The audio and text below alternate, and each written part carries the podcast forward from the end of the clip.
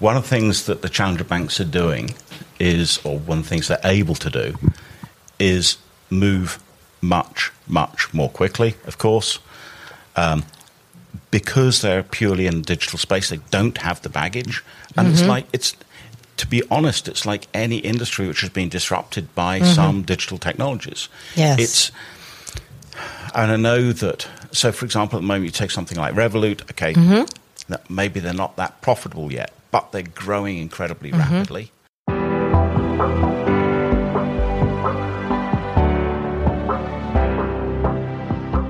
Willkommen bei Breakfast Briefings, dem Management-Podcast von Business Circle.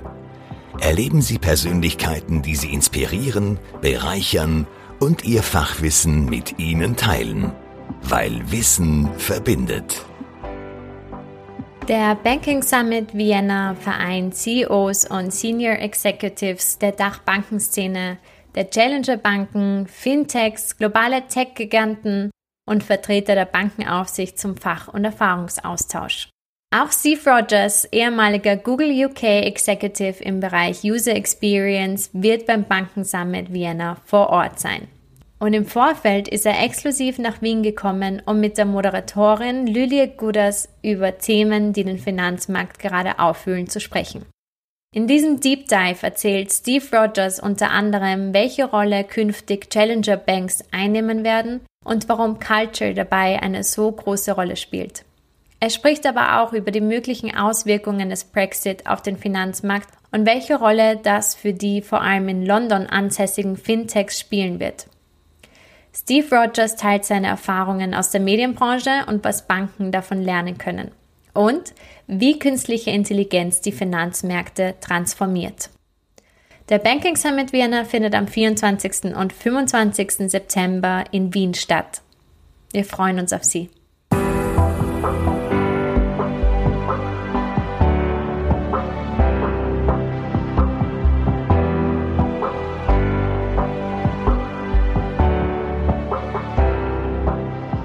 Welcome today to a little preview of the Banking Summit. Business Circle is uh, foremost uh, conference for senior bankers on the 24th and 25th of September.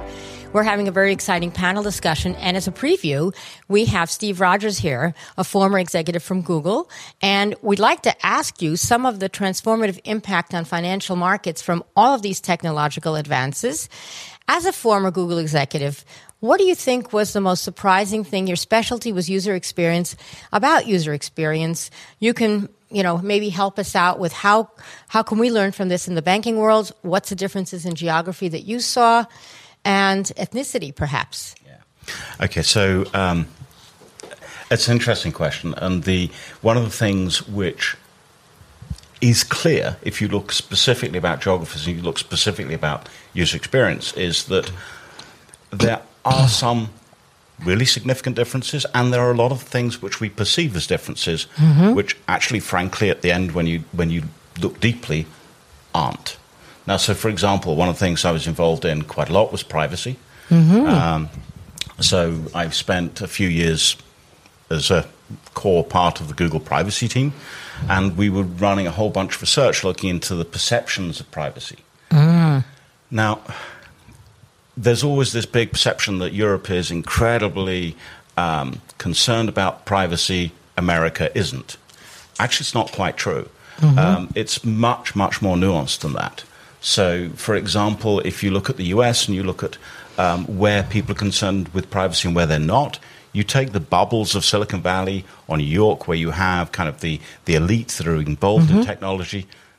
No, they're less concerned with privacy. Mm-hmm they um, and it's not because actually they're less concerned it's because they understand if you like the trade they're making between privacy and service mm.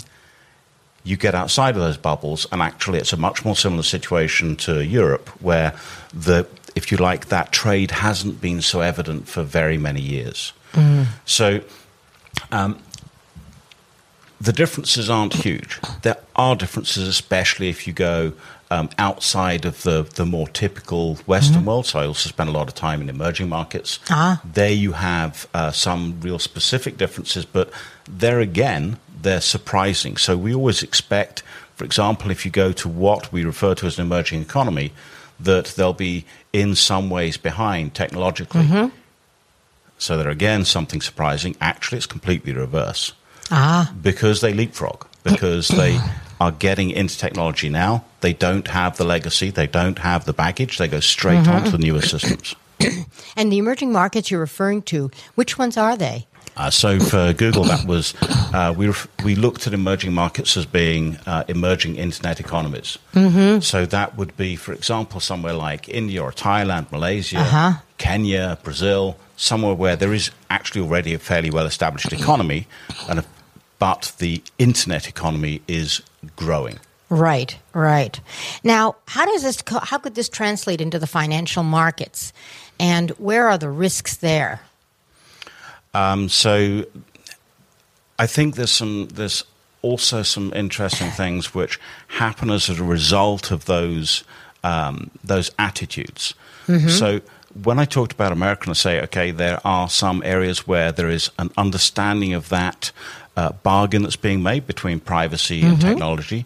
That actually goes over into a lot of different things within the US, and it's partly down to um, if you like, uh, even legislation where uh, in the US things are essentially permitted until you until they are Not permitted. until they're not permitted any longer, right? Yeah. So even you get things like that in even in agriculture. So, for example, in the US, yeah, you can try GM crops until somebody shows you that it's really a bad thing. Um, in Europe, actually, it's the other way around. Things are not permitted until they're expressly allowed. ah, Now- guilty until charged. Yeah. Yeah. so so what that that then translates into finance quite well because what it also shows is then that in the US there is a let's say a greater appetite generally for risk. Uh, so if we look, for example, about if we look at the current state of economies of companies, Right. especially smaller companies, yes. in almost every case, the valuation of the company is going to be based almost exclusively on something intangible. Right. So intellectual Right. property, brand, Right. and so on. Mm-hmm. Right. In the US, there is the appetite to take risk based on that because you Mm-hmm. can see how it will project out into the future. Mm-hmm. In Europe, that appetite is much less so. Yes, it still true. exists, of course, but in Yeah. Europe there is a, there's a much more concern about ensuring that there is something tangible to back up the investment that's made. Mm-hmm. If you're a small startup, you may have some fantastic ideas, but you probably don't have much tangible. Yeah. So I think, as far as finance goes, especially the finance of new ventures, Mm-hmm. That makes a huge difference. Yeah, and actually, we've heard the comments that you know in the U.S. and in the U.K. there's a lot more uh, private equity investment and private investors helping businesses develop, and that might explain my next question on challenger banks, because uh, well, I, I think it's quite interesting that the U.K. has so many challenger banks. And that here we struggle to, in Austria for certain, but also in other countries in our neighborhood, we don't give banking licenses easily, even when we have banks closing and giving up their banking licenses. So, um, and and many people feel that the challenger banks aren't being original enough. So maybe you can comment on that a little bit. Yeah. Um, hmm. interesting, you don't think they're being original enough. So, one of the things that the challenger banks are doing is, or one of the things they're able to do, is move much, much more quickly, of course. Um, because they're purely in the digital space, they don't have the baggage. And it's mm-hmm. like, it's, to be honest, it's like any industry which has been disrupted by mm-hmm. some digital technologies. Yes. It's, and I know that, so for example, at the moment, you take something like Revolut, okay, mm-hmm. that maybe they're not that profitable yet, but they're growing incredibly rapidly. Um, and frankly, the number of customers that they have, the revenue that's going through, the mo- amount of money they're handling, means that they will have, they will be on a path to significant profitability. And the huge difference is they have no or relatively no cost base. Right. It's it's. I think honestly, it's it's almost uh, it's almost a done deal that the challenger banks will become the massive banks of the future, unless the current banks come in can in some way transform. The thing is, that's really hard for them to do. Yes. So I think only Alipay and also J.P. Morgan was able to do that. Yeah. But few of them have the willingness. It's not like they don't have the That's right. capital. It's the willingness. No. You, so you have three things, right? So, Yeah. so yes, a big bank's got, got enough money to be able to invest, Mm-hmm. to be able to transform, of course. Mm-hmm. But there will be things that's stopping them. So the first thing that will be stopping them Right. is the culture. Right. So it's a very it's a, they have to get to a mindset that what they have at the moment Yes. can be thrown out. right. And when you've got an entire business which has been built on very successful products, to Mm-hmm. just throw those out seems seems completely wrong. Seems Mm-hmm. ludicrous. Um, you have, for example, you have transactions which net you significant income. In, Right. a, in a current bank, Right. and you look at a challenger bank, and because the challenger bank has worked out that they can do exactly the same transaction automatically, digitally, Mm-hmm. with effectively zero cost, they can do it for an incredibly low transaction fee. Right. Yeah, okay. That's a very, very difficult thing for a, for a standard bank to give up in order to get to the same level as a challenger bank. And the thing is that what that triggers is um, so it's what I call corporate immunity. Ah. And uh, it's, it's visible in almost every industry. Yes. You, will, you will have something which comes in, and the company culture will form some kind of immune reaction to the change that's needed. Yeah. Yeah. And unfortunately, the big banks always get that thing triggered. yeah. Yeah. And they'll say that it's going to take years and years and years to make the transformation necessary, which typically they just don't have. And I think one of the interesting comments that we once heard last year at the conference was the resistance comes from having so many acquisitions that uh, their systems were never actually transported. So now you have parallel systems running. Yeah. And of course, a, a Google customer would be very irritated if they didn't knew their information was not accurate and they ended up in five different things. What what were your observations on that? Yeah.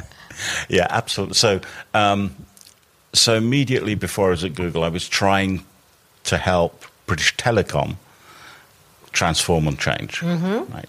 And um, so British Telecom um, bought in a whole bunch of digital natives to try and change the way the business worked. Yeah.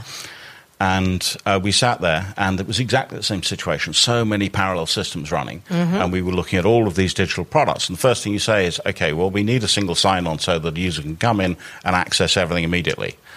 So, at the time, the um, the uh, IT department, if you like, of BT, of BT, turned around and said, "Well, yeah, it's going to take us about five years."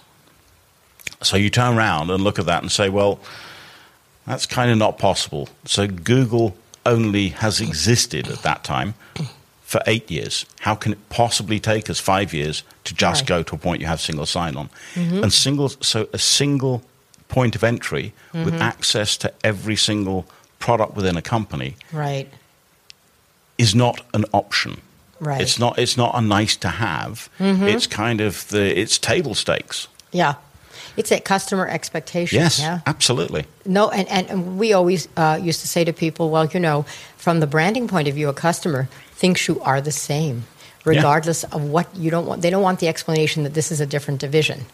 Yeah, very interesting. So, yeah. so I have so a very brief personal anecdote. Oh, please give us this personal anecdote.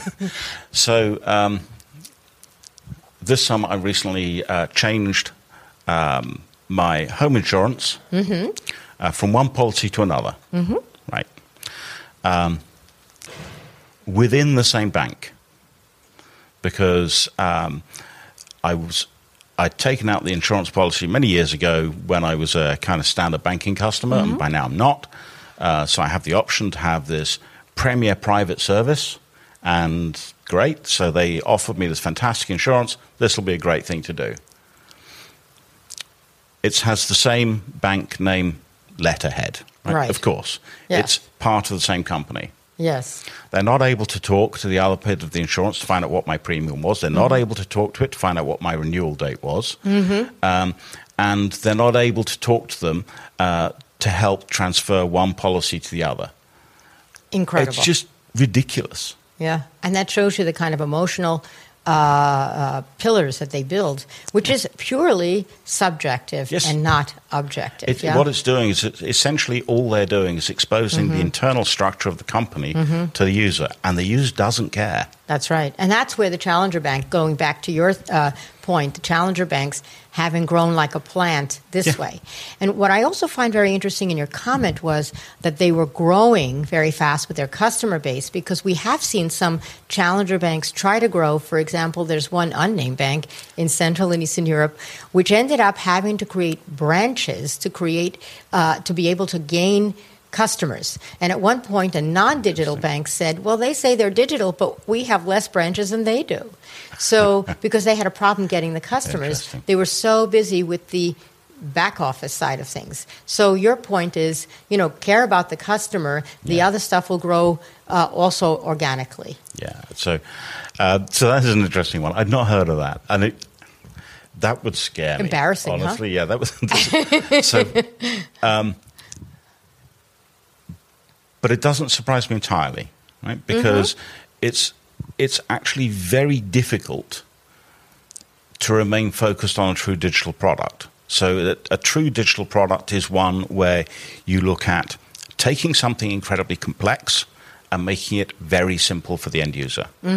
It's it's a product where um, you do something for an improbably low price. And why do you do it for an improbably low price? Because you have done it for almost zero cost. Mm-hmm. And then you do it at massive scale. So you don't try and do something where you where you are selling lots of uh, lots in a mm-hmm. in inverted commas, lots of products at a significant cost because you've negotiated, it, you've cared for it, you've made sure it's the perfect product. Mm-hmm. You take a product which is good enough, Right, which does the job, right. Which you can do for almost zero cost, and then you charge a very small amount for it. But you do that millions of times. Yes. That's how you do it. And the thing is that, so um, the story you're telling me, I am, I'm going to make an assumption, and it might be wrong, that uh, whilst growing that company, there was probably quite a number of executives in it who were not just from the challenger bank, not just Yes. from the digital Yes. world, Yes. but they were from the traditional world, and they understood there were traditional solutions to the problem that they could possibly employ. Right, and they That's could sell them in just in a different mode, yeah. Yes. and that was still it started during the time when retail and digital competed with each other rather than integrated. Now, there's an elephant in the room here that I'm going to bring up, which is about Brexit. You know, you're closest to this issue, uh, having just flown in, uh, and we've heard pluses and minuses, especially considering that London is. We talked about financing startups before and challenger banks. London is pretty much the center for fintech development in the world. And so, and, and, and it is sort of an, uh, castle in itself in having so much innovation. How will this be affected? Where do you see what's happening with Brexit that um, you can tell us a little bit about in terms of um, what's happening in the financial market? Yeah, Brexit. Um, doesn't everyone love it? No. Yes. Uh, um, so there are there are some possible impacts from Brexit, and there is a lot of unknown impacts from Brexit. Mm-hmm. So, firstly, let's look at let's look at the fact that the actual conditions of the exit are not yet negotiated, not yet known. right? Mm-hmm. So, uh, what actually happens with Brexit in only six or eight months um, isn't crystal clear yet Right. of course, partly because of the pandemic, meaning that the negotiations have not been simple, right? Yes. And, and not been the focus, frankly. But then, then let's look at whether this is simply a fintech thing. Well, it's not. It's because London isn't just the fintech hub, it is one of the key tech development hubs Yeah. right? And if you, if I, so if I look at any of the tech teams that I've led, um, if the, those that are obviously that are in that are in the UK, um, they're generally very multicultural. And so there, I don't just talk about it being a uh, a team which is primarily European, mm-hmm. and there I'm going to include the UK in Europe for a mm-hmm. moment. Yes. hopefully. Uh, but but it's so it's it's not a primarily European team. Typically, mm-hmm. it will be a team which is made up of multiple nationalities, including a lot of U.S. citizens, including a lot of citizens from uh, the Middle East, Far East, and so on. Um, yes, in recent times, a lot of tech teams have had a lot of Eastern Europeans as well in London. Now, the thing is that that's that the, those people aren't going away anytime soon. Right.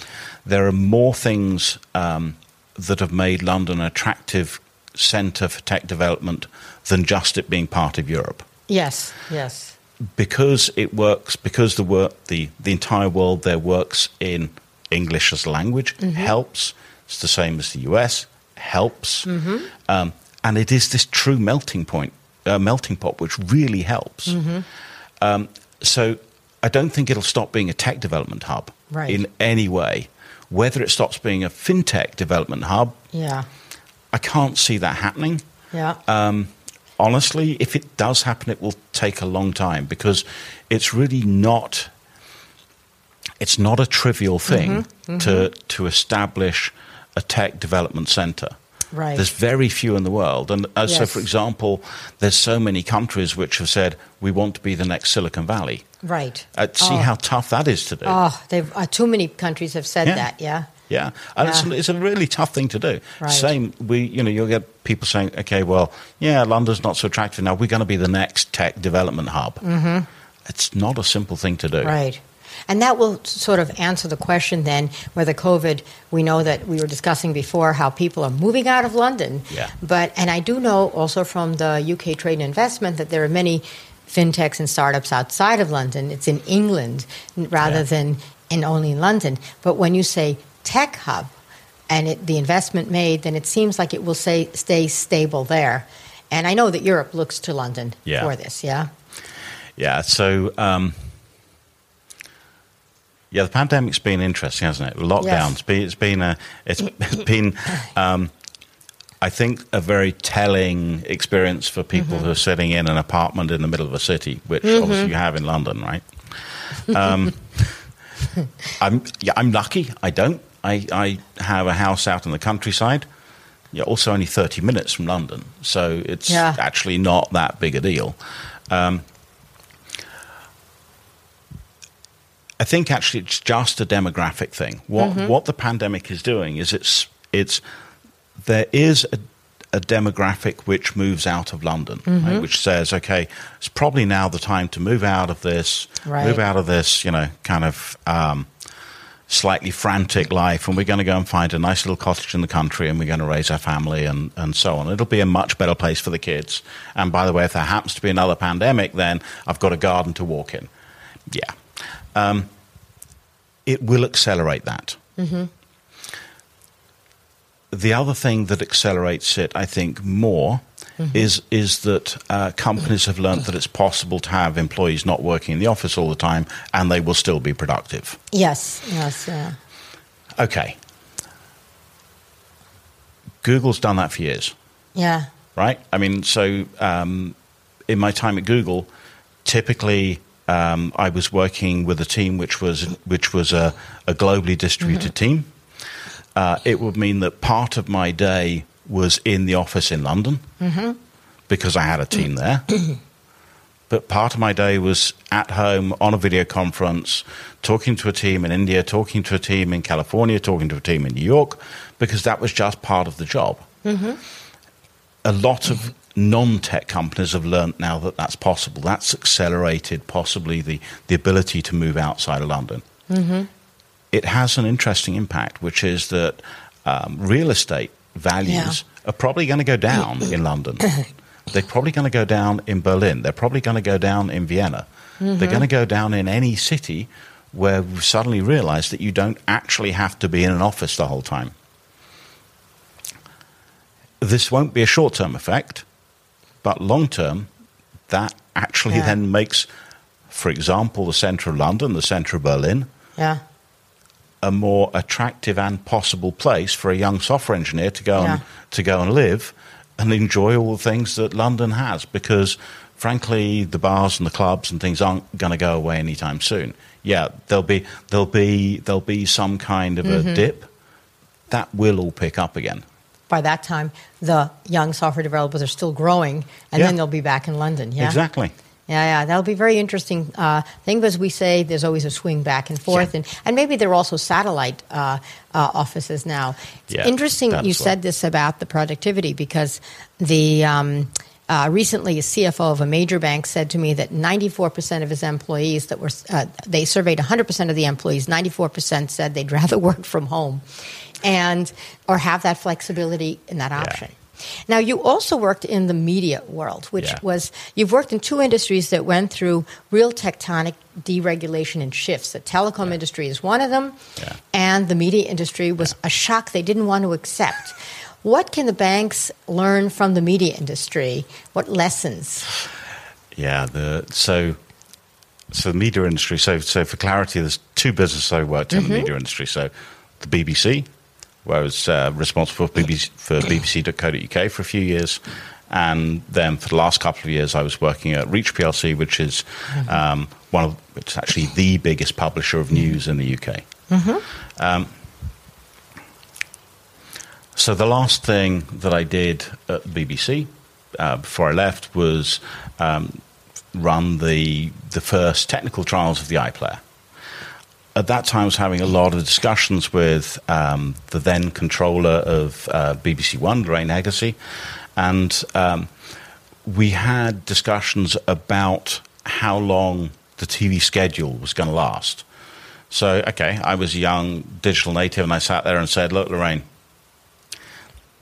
TV schedule is dead, right? This Yeah. whole this whole story of inherited audiences, it's I'm afraid that's going to go away. Um, now she came back at me at the time, absolutely spot on, absolutely astute, which was, look, Steve, I actually don't, I can't consider that at the moment because my job deals with what happens for the next two, three, four weeks. In that period, the inherited audience and the schedule is still massively important. She was right. Um, and then a number of years later, go into the news industry to Reach. And what I've actually, what I find there is that the shift has happened, Uh huh. right?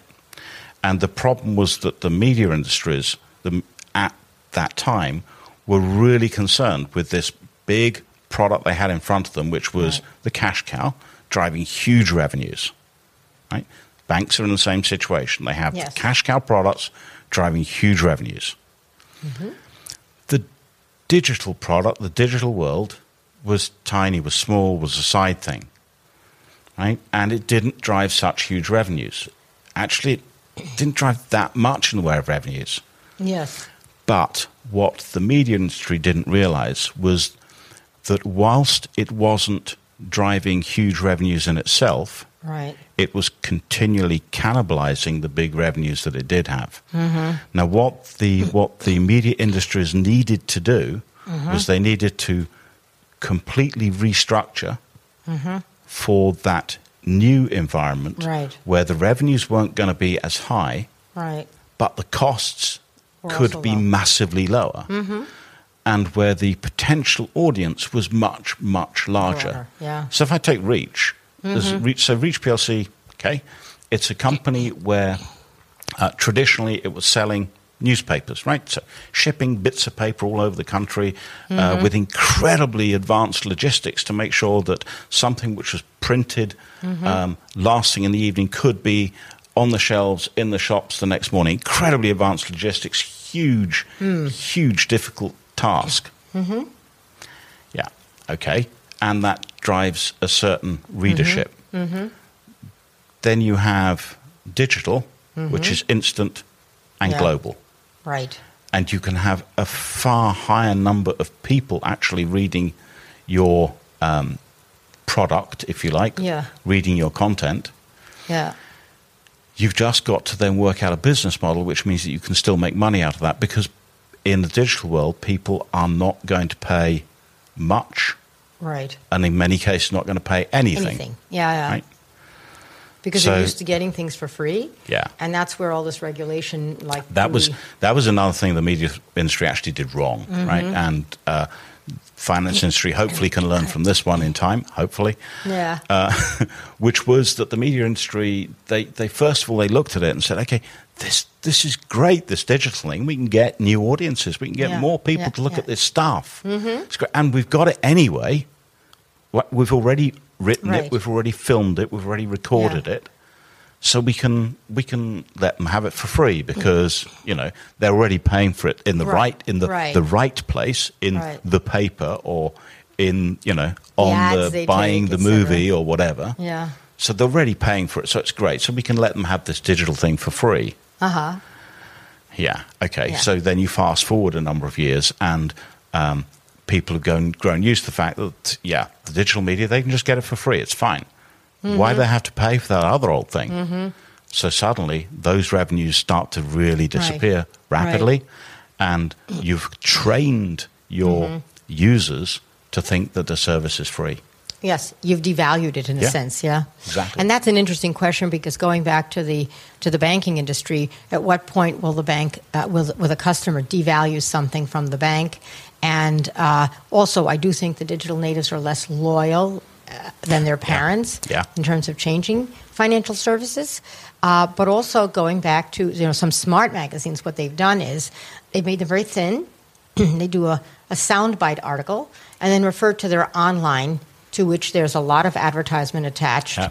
and they can guarantee their advertisers you Yeah. know so it's kind of an interesting phenomenon this agility to be able but it was a very tough lesson for for many many uh, uh, print especially in the european world where print ads really subsisted for a long time for jobs which really supported many of the, ban- uh, the, Yeah, yeah. the newspapers yeah Yeah, absolutely. So yeah, I'm the news. The problem with newspapers, the thing that um, actually sustained newspapers for years and years and years was classified ads. Mm-hmm. Yeah, the exactly. The, little ads in the back, yeah millions and millions and millions of them. which were replaced by other online portals yeah. eBay, gone. Mm-hmm. and eBay's little sisters that you know are yeah, local. little sisters, Yeah. and then and then these days, obviously, Facebook Marketplace as well, yeah. and all those things. yeah, wonderful things. And and then of course real estate. right. Yeah, suddenly, do you really go on a, on a? Do you go and buy the specific paper? Yeah. Probably on a Wednesday. That's got all the real estate ads now. No. you go and look at Rightmove. And you want the video, Yeah, and Yeah, that's only available online. Yeah. Yeah, exactly. So we be, we have set customer expectations differently, and I do think that the commodity nature of some of the banking products will force the banks to rethink. Now, do you see? I don't know if you're able, if you uh, like Daniel working in M and A at all, if you see any consolidation of the market coming up, and whether the players with the AI will be the most stable. Because one of the things about AI that I'm fascinated with is the ability to help predict um, trends, technological trends, where you can help your customers with the right investments and stabilize a little bit the financial markets. Yeah.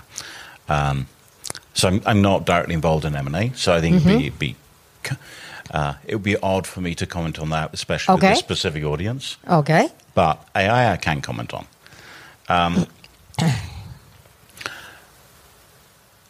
so it is clearly possible that with the intelligence that we can create in an AI system, that we can predict with increasing accuracy not just trends, but we can increasingly predict the outcomes of certain actions. Mm-hmm. The, the the scale of the databases that we can create and that we can therefore learn from are so much in advance of the databases that would previously have been used. It would have been possible, of course, for a significant bank to take all the databases of all its clients mm-hmm. and start to make some predictions on that. Mm-hmm. But it would be computationally incredibly, incredibly heavy. Mm-hmm. With AI, you can start to use the logic to make connections that would otherwise not have been there. Um, so I'll give us a, a, an example uh, from the media world which shows what you can do with AI. So um, there's there's a if you if you look at products or articles that we're going to recommend that someone would use, Mm-hmm. someone would read, for example. Um, you could do that with a whole bunch of different things. You can do that by having a journalist sit there and saying, okay, I actually think the, the next thing that the person's going to want to read after X is quite definitely Y. Yeah. You could say in the finance market, well, somebody who's just um, taken out product X is probably now going to be interested in product Y. Okay. Um, typically, we would have a success rate with those things of a percent or so, 2%. So 2 3% is actually a very good rate. Okay. Um, digital is a world of incremental gains. So Yes. you look at it and you say, okay, if we can change something by um, 1%, it's pretty good. In banking and finance, this is the same thing, right? If you look Right. at something, you say you can get an uptick in the in a specific use of a banking product of mm-hmm. one or two percent. Mm-hmm. That's significant, Yeah. ultimately to the bottom line. Right. Okay, so using AI, so we established a very, very good data science team, which could get to a point they could use, they could match behaviors from different people, mm-hmm. match journeys from different people, Right. and start to predict and create theoretical journeys through content, uh-huh. right? On the fly, instantly mm-hmm. using artificial intelligence. And completely anonymously, so no no privacy concerns. You don't mm-hmm. have to say this person has to sign in in order to do this. This mm-hmm. person, we have to build up a specific profile of this individual, which you would normally do um, also in finance. No, you can take using artificial intelligence. You can create a hypothetical user which mm-hmm. matches the behaviors that this user is demonstrating, ah. and you can predict what they might want to do next. Yeah. With that, we got an increase in usage mm-hmm. of 400%. Oh my God. now, that's in a world of incremental gains, that's incredible. Incredible. Yeah. If you could imagine, if you could take that take that across to a banking product, right? Yeah. So I've got this banking product, and it's I've got I've got about two percent of people using it. This is Mm-hmm. this is this is good. Um, what if you could multiply that by 4 Mm-hmm. So suddenly we've got eight percent of people expressing an interest in it. That's massive. yeah. So yeah, AI can make a huge difference. Wonderful. Where do you expect um, the technical technological advances now to go in the future? And this may be a loaded question because we're almost at the end of our interview. Um, and, and I just want to throw in another thing that I was talking to someone yesterday, and he said operations we're starting to look much more carefully now, end to end, so that we can see, going back to your user experience, what is actually happening that causes the costs to go up. You know, Yeah. so would uh, where do you see the technological advances, and will this enhance the uh, the user experience as much as the bank's uh, profit? So short answer, Yeah. yes, it should, right? Um, the the things that are happening in technology are happening more and more rapidly. We know Mm-hmm. that, right? So artificial intelligence is becoming. So first, it's becoming a buzzword in some ways, Right, right. Um, and true artificial intelligence, so general intelligence, isn't realistically likely to be here Mm-hmm. in a way which can be implemented within um, within any specific product anytime really soon. But the the use of artificial intelligence type products which are based on machine learning, which means that we can we can start to build really significant databases. And you know, obviously, that I'm part of a company called 42CX, where we look at building really significant databases Yes. You can start to connect databases, right? Once you start to do that, you have huge volumes of information. And those will allow us not just to um, not just to advance, if you like, the way that the product works, but it will enable us to transform the relationship we can have with the customer. And re- transforming the relationship we have with the customer also means that we can start to understand which points the customer is interested in, Yeah. which points the customer wants to interact with us in, Yeah. therefore where we need to focus our actually probably decreasing investment. Mm-hmm. So yeah, I think the technological advances are going to be in under, in increasingly in understanding what a user journey is, mm-hmm. in understanding therefore where the investment is best placed, in order that the end to end journey, as you said, becomes uh, apparently much better and more tailored to a specific user, but actually probably lower cost because you're not trying to do all the other things. Right. You're doing what you do best, in a sense. Uh, doing you know? what doing what doing what you do best, doing what the customer actually needs. Yeah. Excellent. Excellent. Well, I think we're at the end of our, our interview. I would encourage all of you at home to come or in the office to come and see Steve live in person with Daniel Matas from 42CX and a few other uh, very, very significant people at the banking conference on September 24th and 25th. And thank you for joining us. Thank you for Business Circle and the Broadcasten, who has partnered with us to have this video made. Thanks. Thank.